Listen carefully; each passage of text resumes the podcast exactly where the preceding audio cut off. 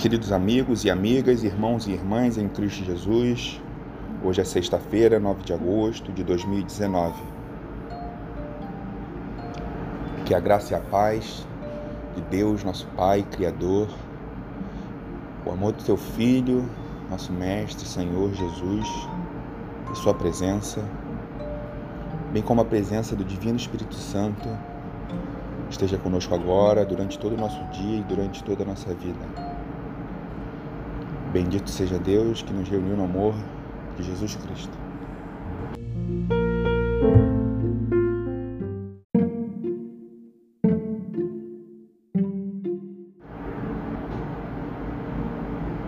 Proclamação do Evangelho de Jesus Cristo segundo Mateus, capítulo 16, versos 24 a 28. Naquele tempo, Jesus disse aos seus discípulos: se alguém quer me seguir, renuncie a si mesmo. Tome sua cruz e siga-me. Pois quem quiser salvar a sua vida vai perdê-la, e quem perder a sua vida por causa de mim vai encontrá-la. De fato, que adianta o homem ganhar o mundo inteiro, mas perder a sua vida? O que poderá alguém dar em troca da sua vida? Porque o filho do homem virá na glória do seu Pai com seus anjos, e então retribuirá a cada um de acordo com a sua conduta. Em verdade vos digo, alguns daqueles que estão aqui não morrerão antes de verem o Filho do Homem vindo com o seu reino. Palavra da nossa salvação. Glória a vós, Senhor.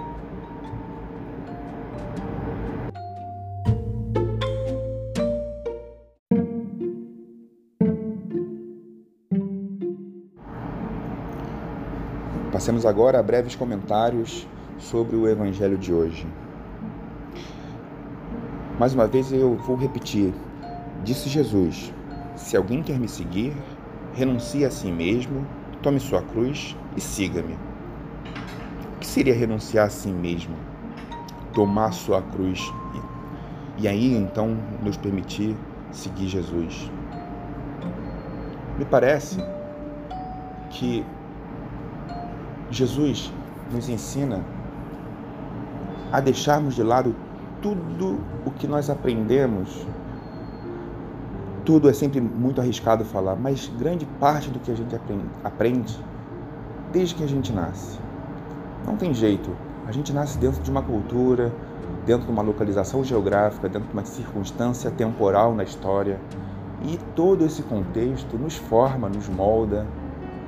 Salvo raríssimos é, raríssimas respostas que nós temos que são instintivas, um medo, um susto, que aí trazemos de uma herança genética, de uma evolução da raça humana, da espécie humana, melhor.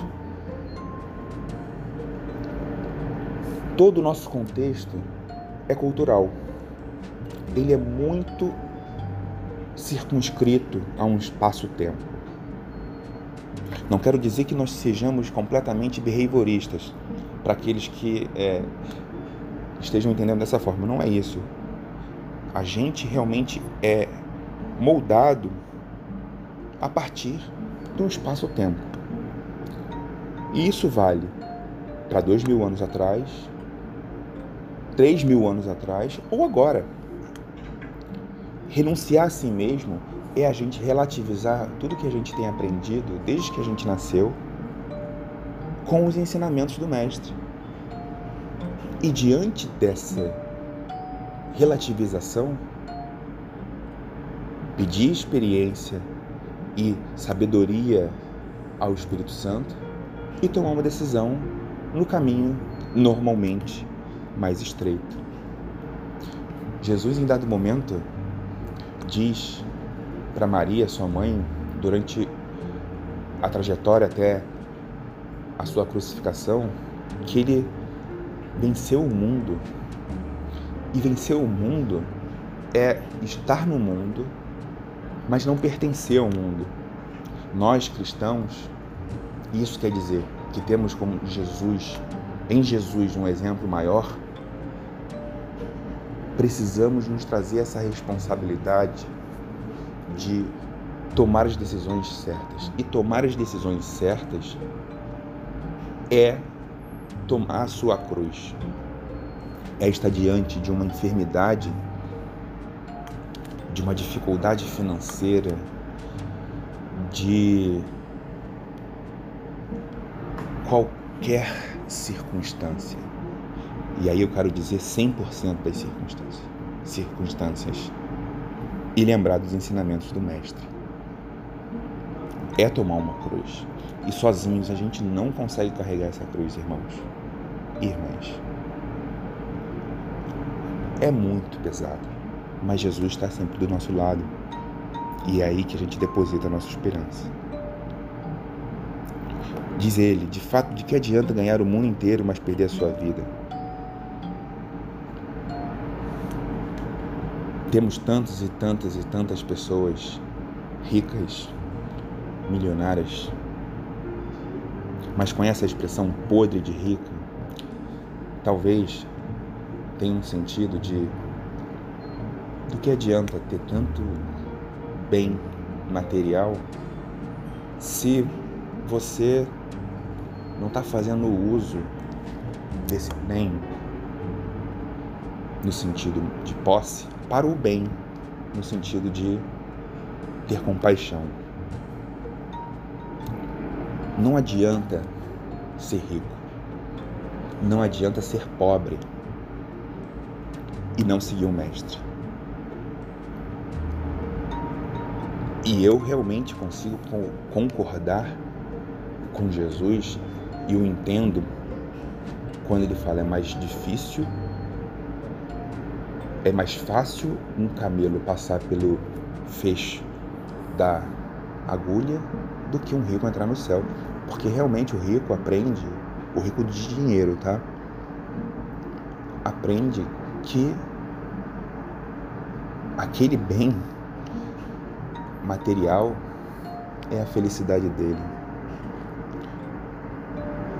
Trocar sua vida, perder a sua vida, é a sua vida espiritual. Materialmente nós vamos morrer. Mas mais uma vez, nós cristãos depositamos em Jesus a nossa esperança de termos uma vida eterna. E essa vida eterna vai ser realizada nesse reino de Deus, nesse reino aqui na terra quando a gente, mais uma vez, eu falo isso várias e várias vezes, não para ser um cara chato, não é isso. É para poder trazer para a gente a responsabilidade dessa preparação cotidiana, desse aperfeiçoamento moral, esse aperfeiçoamento das nossas escolhas. Então vamos seguir nesse dia com essa mentalidade. Vamos trazer para nós a responsabilidade de enfrentarmos a nossa cruz.